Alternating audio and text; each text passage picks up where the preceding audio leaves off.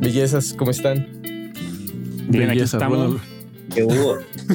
Bellezas fue muy optimista ese comentario, güey. ¿no? Sí, no, te, no, te, no te sientes bello, güey. No, mira, No, no, para y- ser perfecto, para ser perfecto no hace falta humildad nada más. Pero bueno, muchachos, hoy tenemos un capítulo bien especial porque este capítulo va a ser el final de mitad de temporada.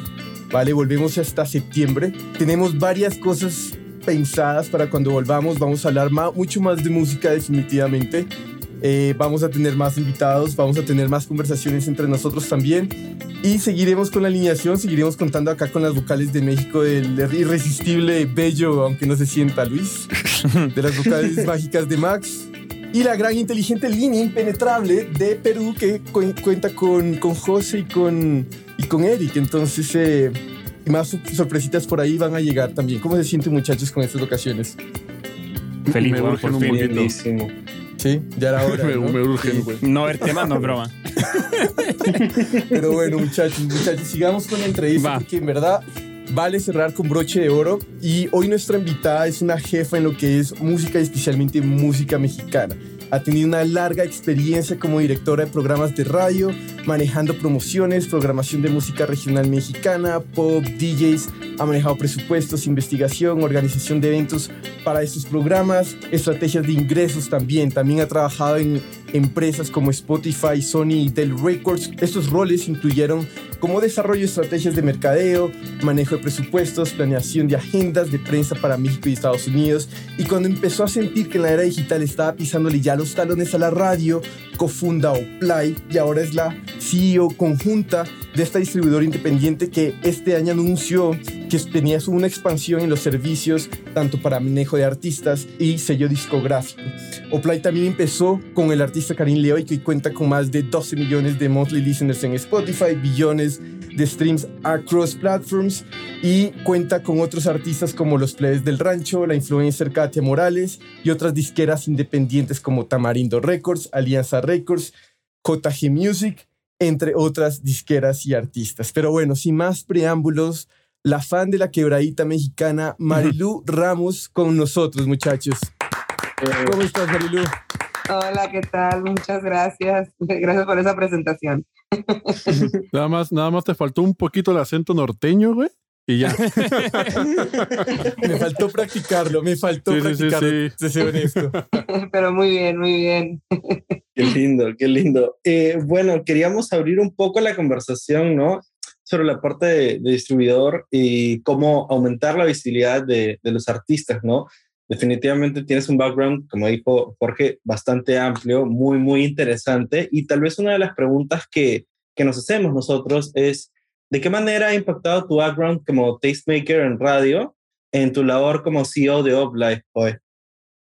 Pues mira, este, creo que para que un artista obtenga más visibilidad, a veces es tener un, equipo o tener un tipo de organización este, detrás del proyecto, porque de repente llega alguien que dice, quiero ser famoso, quiero ser Cari León, que creo que es eh, eh, lo que escuchamos semana a semana, pero a veces no tienen una preparación o no tienen equipo o no tienen un plan y, y a veces no saben que eso es lo que hace también un artista exitoso, ¿no? Que sepas qué sigue. Voy a lanzar un tema y, qué más, después de ahí, ¿qué va a pasar? ¿Cuántos más temas tienes? ¿Cuántas más, este, no sé, proyectos de, presentaciones? De si vas a hacer medios de comunicación, como que tener todo, todo un plan de, marketing detrás de, de un lanzamiento es lo que te ayuda eh, en cuestión como tastemaker. Creo que todo el tiempo, eh, por eso estuve en radio, escuchaba un tema antes de que saliera y a veces yo decía, este tema va a pegar o este tema no va a pegar. Y, y hasta ahorita creo que he sido un poco acertada. Me mandan temas los clientes y digo, eso nunca va a funcionar. Eh, obviamente lo sacamos y lo apoyamos, pero y, y, no pasa nada, ¿no? Y hay temas que lo escucho desde el primer momento y digo, wow, esto va a ser un éxito. Eh, eh, hay, que, hay que asegurarnos de que todo el mundo sepa que cada plataforma digital este, sepa que existe ese tema, que viene, que, se, que tiene un, un potencial ¿no? de, de, éxito y que el artista va a estar detrás de lo que tiene un equipo que se va a hacer un plan de, de marketing, ya sea comprando ads para que haya más visibilidad o, con apoyo que, que, nos den cada plataforma, ¿no? Y justamente Marilu, que tocas el tema como de, de, equipos, nosotros hace algunos capítulos atrás, bueno, ya varios, tuvimos también a, a Mark Meyer de Random Sounds, que es una distribuidora de, de Paraguay, eh, y él también nos contaba como las dificultades que tiene eh, llevar una distribuidora en ese país, como por ser de, de Paraguay simplemente. Entonces, eh, tú que nos comentabas como off camera que estás ahora en Los Ángeles, queremos preguntarte como qué dificultades tiene llevar una distribuidora de música mexicana desde Los Ángeles y también qué ventajas tiene. Pues creo que aquí, la verdad, Los Ángeles o ya California es prácticamente un mundo latino, o sea, no, uh -huh. no por decir México, porque creo que hay demasiados, este, aquí hay gente de Guatemala, Salvador, muchísimos colombianos, este, o sea, hay de todo, Puerto Rico, bueno, Puerto Rico es parte de Estados Unidos, pero hay uh -huh. um, dominicanos, ¿no? O sea, hay, hay de todo. Entonces, eh, California se convirtió en latino. Creo que tengo, tenemos muchas más ventajas eh, en crecer o tener talento aquí porque la gente viene a buscar oportunidades a Los Ángeles, ¿no? O el, el, famoso Hollywood, este, que la gente cree que aquí es donde está su, su oportunidad. Igual estamos tan cerca a la frontera donde si hay artistas que por alguna razón no pueden este, venir a Estados Unidos, nosotros podemos ir a Tijuana, ¿no? Perfecto. Estamos a dos horas de, de Los Ángeles, cruzar a, a México prácticamente y, tener esa reunión, ese acercamiento, hablar, hablar con el artista, ver qué proyectos tienen, escuchar música y decidir si trabajamos juntos. Entonces creo que para, para nosotros aquí es mucho más fácil que en otros países.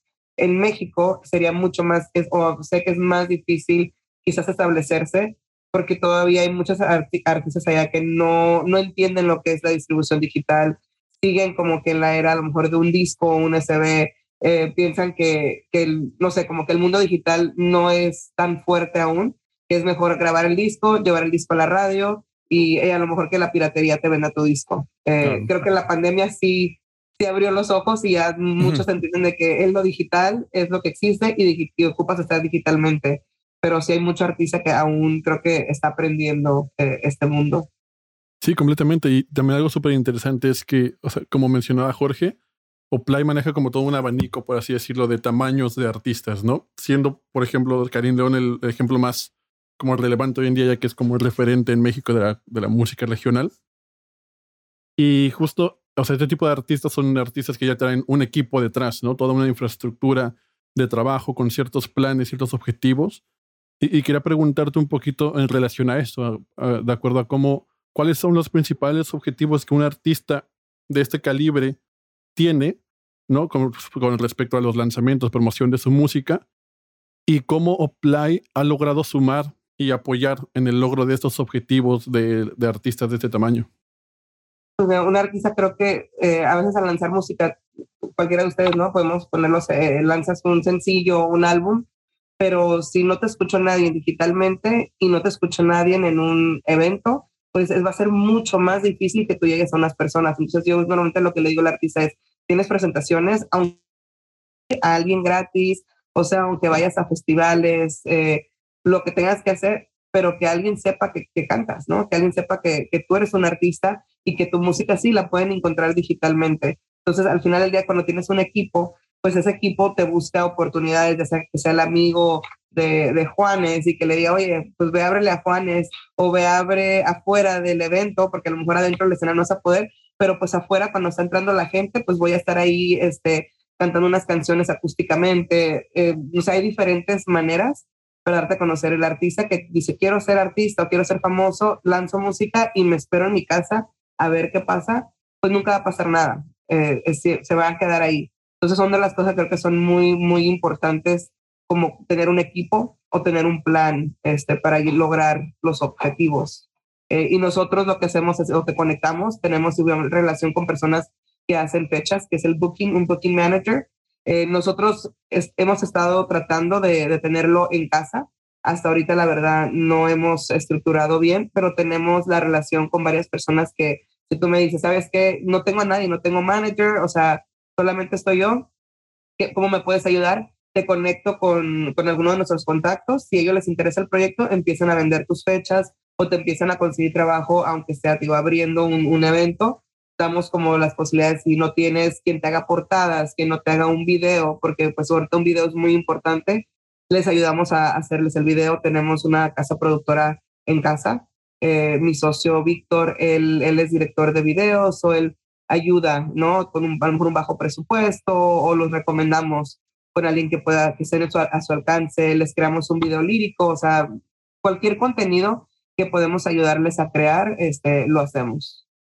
Claro, o sea, toda la cuestión de que, son estrategias respecto al manejo de artistas, dependiendo del estado donde esté, siempre es algo muy interesante. Y quiero volver a eso más adelante, pero antes, eh, hablando sobre la importancia que estabas, eh, que estaba surgiendo ya en este momento, digamos, la era digital y todo eso, no quiero obviar eh, el punto en el que estamos en una época donde se está discutiendo mucho los pagos justos que se están haciendo ya sea a los songwriters, a los productores, a los artistas, el valor como tal de la música desde la misma suscripción, donde una, donde una persona solamente pagando 10 dólares o 18 dólares está teniendo acceso a millones y millones de canciones o incluso el mismo valor de un, de un, de un solo stream. Entonces quería saber tu opinión en tú cómo ves este asunto evolucionando en un futuro. Yo creo que va a cambiar. Eh, yo me imagino que eventualmente van a tener que pagar un poco más. Este, ahorita, claro que los streams no son, no son a lo mejor lo mejor pagado. Tienes que tener muchísimos números para lo menos sobrevivir o poder vivir eh, digitalmente como artista. Entonces, yo estoy segura que va a cambiar. El compositor en este momento quizás no recibe regalías digitales, sino, si no es tocado en radio o televisión pero antes el artista no recibía regalías si era tocado en radio y televisión, simplemente recibía si era la venta o si hizo un acuerdo de, su máster. Entonces, las cosas a lo mejor no han cambiado de como el, la era de discos, pero se voltearon los papeles, se puede decir, ¿no? El compositor es el que hacía gran parte del dinero y, y el artista pues se enfocaba en las fechas.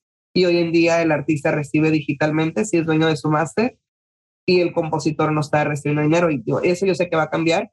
De acuerdo, y además, eh, además que todo ese tema revuela con, con el hecho de también que haya cada vez más, por así decirlo, bulla, cada vez más artistas, cada vez más contenido, todo el mundo está peleando por la atención de la audiencia y además con todo esto de TikTok cada vez para las disqueras se vuelve un poquito más complejo romper un artista porque al fin y al cabo lo que ellos quieren es que ese artista ya esté como grande, viralizado, con el acceso a esta audiencia.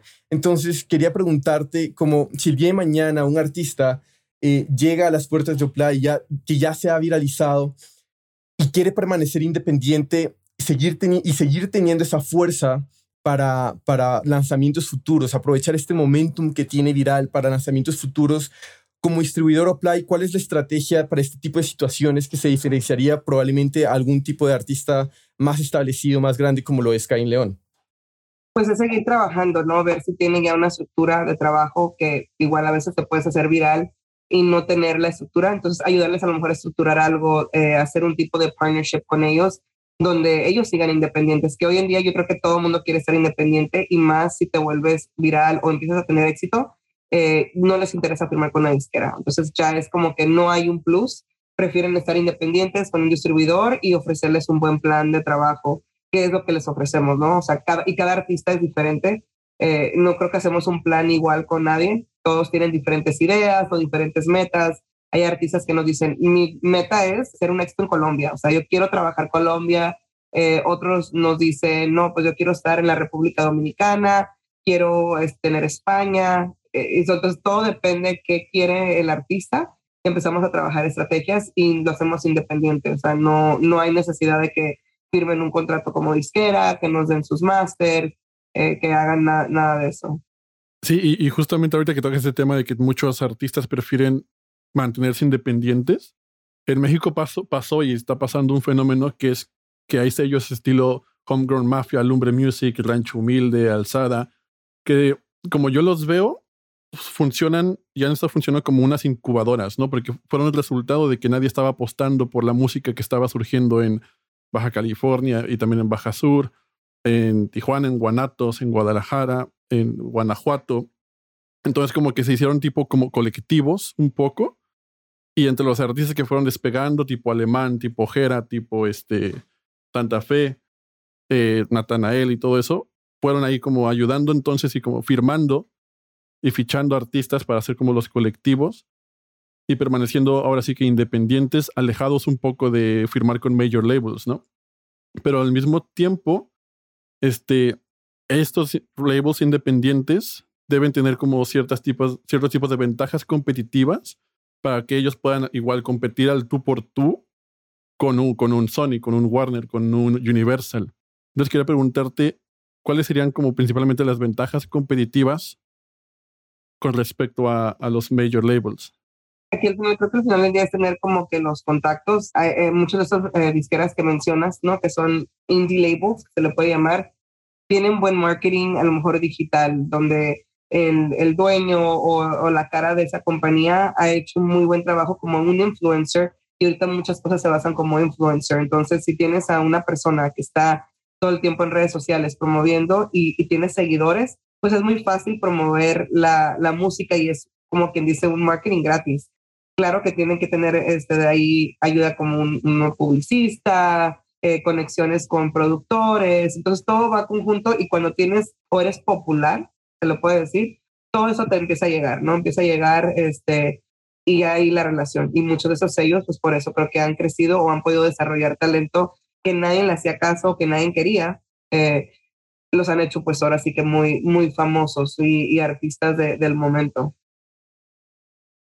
Buenísimo. Eh, tal vez ahorita que estamos hablando un poco más de, de estos labels, el desarrollo de la música regional, mexicana a escala global también, ¿no? Eh, pasa algo muy curioso. Creo que en el caso mío, de Jorge, de Max, tal vez, mucha gente de Latinoamérica, ¿no? Creció con música mexicana o sabe que sus padres o sus abuelos creció, crecieron con mucha música mexicana, ¿no? Y siempre México, de alguna manera, en América Latina fue un referente tanto en términos de producción y consumo interno de música nacional, pero sin embargo vemos que poco a poco el regional mexicano hoy en día sobre todo gana un carácter de exportación, especialmente en los últimos cinco años. Entonces, desde tu perspectiva profesional, ¿qué cambios sustanciales se dieron para que esto se vaya consolidando poco a poco? La verdad creo que el, el, hecho de que ahora existe el mundo digital es el que ha hecho que todo esto cambie. Antes, si no tenías un major label o si no tenías la relación para llegar a la radio o televisión, jamás ibas a existir como artista. O sea, no había otra forma de que nadie te, te conociera, al menos de que te plantaras afuera en algún lugar y, y que, no sé, te hicieras popular de esa manera, pero creo que no existe esa, historia. Eh, hoy en día hay tantas formas de, de, darte a conocer, ya sea como artista, como un influencer, este, un negocio de comida, cocinero, o sea, lo que tú quieras, ya no es solamente si no es radio y televisión, nadie sabe de ti. Hoy en día es que existen un montón de redes sociales, eh, plataformas digitales, o sea, tú con un dólar literal puedes subir tu música. Y, y, antes eso no existía, o sea, como justamente hace unas semanas estuve en Mazatlán en estudios de grabación y nos platicaban personas que tienen ahí ya como 30, 40 años, ¿no? Siendo productores, y nos dicen, es que antes era, inclusive no podías conseguir entrar a un estudio de grabación si no estabas firmado con un major label. No había la manera. Y obviamente si no podías grabar, ¿cómo podías hacer llegar tu música a, a una radio? Y una radio no te iba a recibir. Fui programadora de radio. Pues nosotros recibíamos a las disqueras. Eh, eran las citas que tenías y eran muy pocos artistas independientes que venían. Creo que pues, eran contadísimos. No sé si eran dos, tres artistas. Todos tenían que venir este, con un sello. Y la primera pregunta era, ¿con qué disquera estás? a veces para atender a alguien. Y, y, hoy en día ya nadie pregunta con quién disquera estás. Es como que, ah, a ver, ¿qué, traes? ¿No? O, déjame revisar tu Instagram, a ver cuántos seguidores tienes, o cuántos seguidores tienes en Facebook o en YouTube, eh, eh TikTok. Esa es la pregunta hoy en día. Hoy en día no es que, cuál es tu disquera o, o, sea, o quién es tu manager. Es más bien, déjame ver tus números en redes sociales. Totalmente, y sin duda como que la, o sea, las reglas en general cambiaron del juego, eso, eso es, yo creo que es bueno. Em, y, yo vi, Marilu, en una entrevista tuya que decías como que el, regional mexicano podía llegar a ser incluso como el nuevo urbano, por así decirlo, o el urbano en, en, algunos años más. Y te quería preguntar un poco como si tú crees que eso podría pasar quizás con otro género, o por qué el regional mexicano, qué condiciones deben darse para que un género, si quieres usamos el regional mexicano en este caso, pero eh, ya sea X, Y o Z, llegue al nivel de lo que es el urbano hoy en día? Esa es un poco la pregunta que nos gustaría hacerte. Pues que hoy en día creo que la música o sea, mexicana se ha expandido, ya no es, ya no está encajonada de que ah, solamente se escucha en México o Estados Unidos y, y, ahora hay colaboraciones, ¿no? Ahora tú ves artistas haciendo cosas con Maluma o como Karim que hizo con Zetangana, o sea, que es español, y creo que nadie se imaginaba a lo mejor que fueran un artista de, que fuera de, banda o norteño, que fuera a cantar en, en España. se sabía de que Vicente Fernández iba porque era mariachi y era una música pues a lo mejor más tradicional y hoy en día ya, ya se rompieron todas esas barreras. Este, yo creo que por esa razón puede seguir creciendo. Nosotros vemos las gráficas de, del Teira con diferentes artistas, como un Chuy Zárraga que lanzó una canción que tiene diferentes sonidos, que no está es 100% banda, en Chile, en Guatemala, Ecuador, o sea, tenía una respuesta impresionante y él jamás había trabajado, ¿no? Esas zonas, pero con una sola canción logró llegar a, esas, esas, áreas y ahora él sabe que a lo mejor esa, ese público pues busca música, sí quiere, le gusta la música mexicana, pero quiere otros sonidos. Y, y creo que es lo que está empezando a ayudar, que todos los artistas ya no tienen miedo de, de hacer algo diferente. Los plebes del rancho están, ellos han sido como que alguien que solamente ha hecho cierreño, ¿no? Que está muy identificado por eso. Vienen unas sorpresas con ellos que creo que absolutamente nadie espera, que es un tema de, de Cristian Nodal, y van a escuchar a unos plebes del rancho con salsa. Y, y quiénes, o sea, nadie se imagina un cierreño con salsa y ya cuando escucha la mezcla dices, wow, o sea, esto, esto suena muy bien. Sí, y ellos van a poder a lo mejor trabajar, o sea, todo Centro, Sudamérica, porque ese es un sonido que a lo mejor eh, el público de ahí lo identifica, le gusta, pero va a tener unos toques obviamente muy mexicanos y son unos y son artistas, o sea, que son de música mexicana.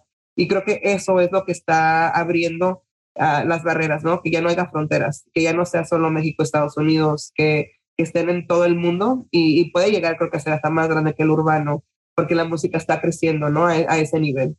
Siguiendo, digamos, esta línea del regional mexicano, ¿no? va quedando de alguna manera chico o tal vez muy grande, depende de cómo lo veas, eh, el término regional mexicano, ¿no? Porque vemos que hay distintos movimientos dentro del mismo género que se van haciendo muy, muy, muy grandes. El trascorrido con Natanael Cano, la música banda, donde destaca la banda MS, ¿no? Entonces, queríamos saber tal vez desde tu perspectiva, desde una perspectiva tal vez mucho más especializada del mercado, si hoy en día ves algún subgénero que llame tu atención el cual la oferta mainstream de la industria aún no atiende, de la cual la oferta mainstream aún no hable? Pues creo que ahorita todavía no han hecho mucho, o sea, creo que hay, cosas como, no es EDM, pero hay música más a lo mejor como el Billie Eilish, como es, es artistas, bueno, al nivel como un Justin Bieber, del que es más pop, este, eh, general, ¿no? Que puede ser internacional. Creo que por ese lado no se ha explorado tanto, porque el pop en la cuestión latina está totalmente muerto ahorita, ¿no? O sea, no, mm. creo que no existe, no hay alguien que haya sacado música pop que funcione en, en lo que vivimos ahorita. Es corridos, como tú dices, es este, no sé, o sea, música más fuerte de fiesta, eh, de perreo, ¿no? Para, para lo urbano, eh, o canciones de desamor o, o, tristes, eh, pero no el, el pop. Y creo que es a lo mejor lo que eventualmente se puede trabajar donde haya cosas, porque ya el rap pues ya se hizo, ya se está haciendo como lo de Steve Aoki con DJs, pero no, no se ha trabajado nada así muy pop este, con, con nadie, o sea, no, no escucho que alguien diga, ah, voy a hacer un dueto, vamos a hacer una colaboración como con un Justin Bieber, que es un artista mundial, o que alguien diga, voy a hacer algo con Ariana Grande, o sea, como con artistas de, de esa talla.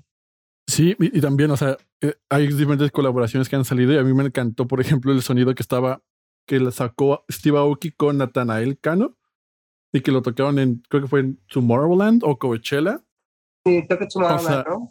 Sí, sí, o sea, y, pero es un sonido y que les estaba comentando también a mí, a, aquí al equipo de 8000 kilómetros, de que era un sonido como Nortec, o sea, norteño con EDM, todo ahí bien raro, que venía como, yo me acuerdo que estaba en la secundaria preparatoria en México y había un grupo que se llamaba Bostic Nortec Collective Fusible y sonaba como similar, pero como que nadie lo, nadie lo peló. O no mucho, ¿no? No fue un, un iba a decir una palabra muy grosera, no fue un bombazo. no fue un bombazo a nivel México, pero ahorita con Nathaniel y Steve Aoki fue como ¡pum! ¿No? O sea. Es que el público no estaba acostumbrado a escuchar diferentes sonidos o, o, o, sea, digamos, si tú escuchas música mexicana o, o, como la gente, por eso creo que ya el nombre de regional, la gente quiere alejarse es de que ahora fuera muy norteño tradicional, banda tradicional, serreño tradicional, o sea, un mariachi.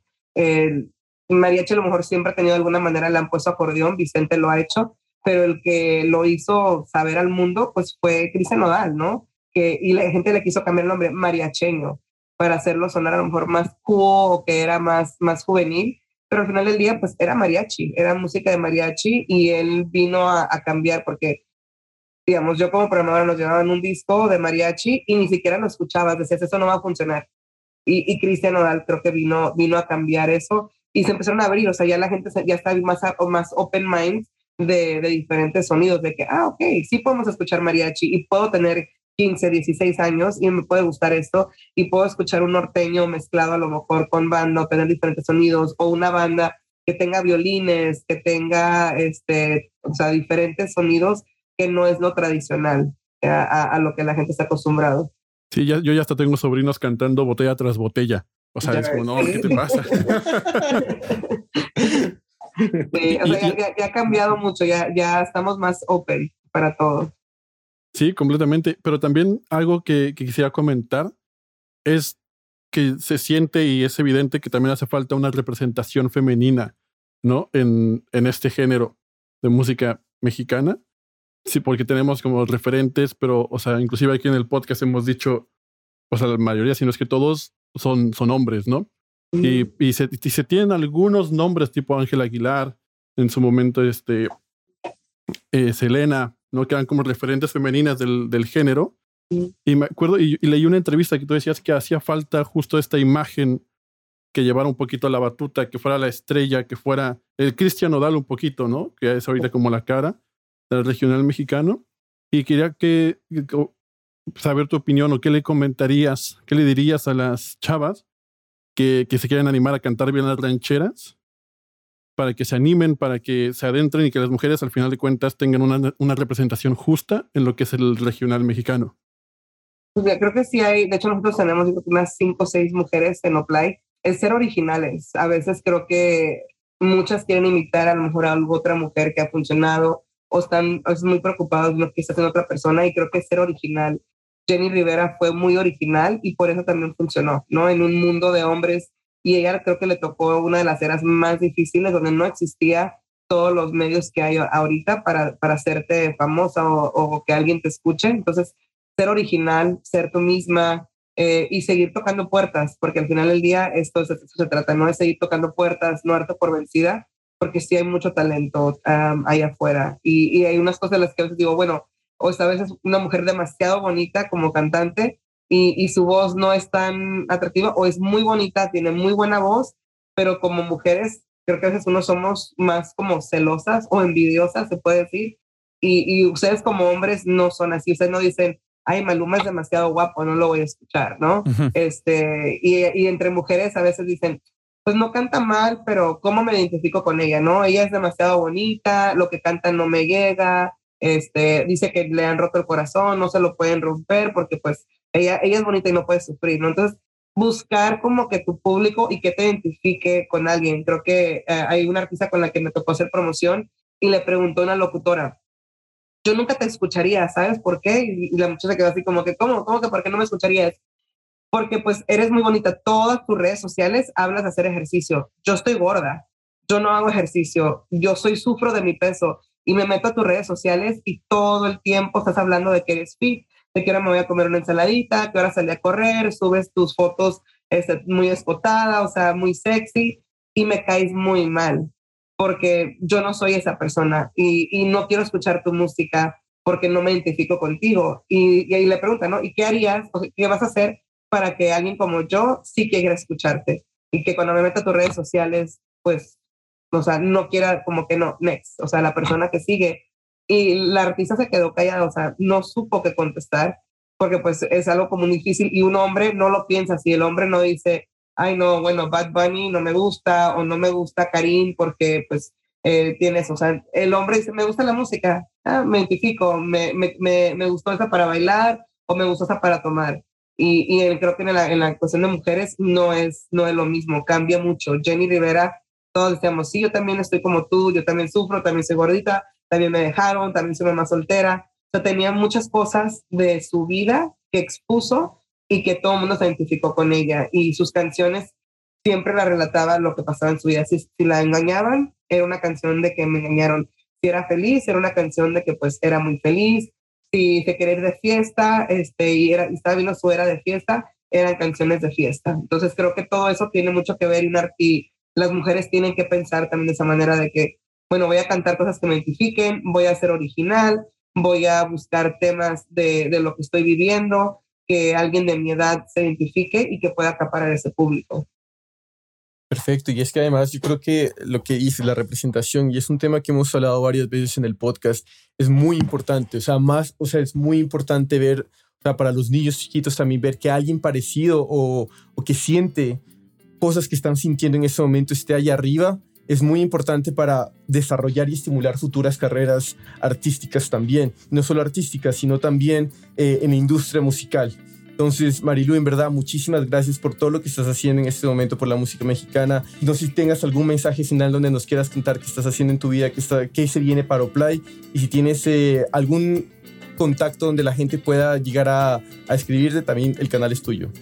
Gracias, no, bueno, gracias a ustedes por la oportunidad. Pues creo que más que nada que no se den por vencidos. Eh, la, la, música es, es difícil, es un camino largo y, seguir luchando, ¿no? Día a día, haciendo cosas nuevas, diferentes.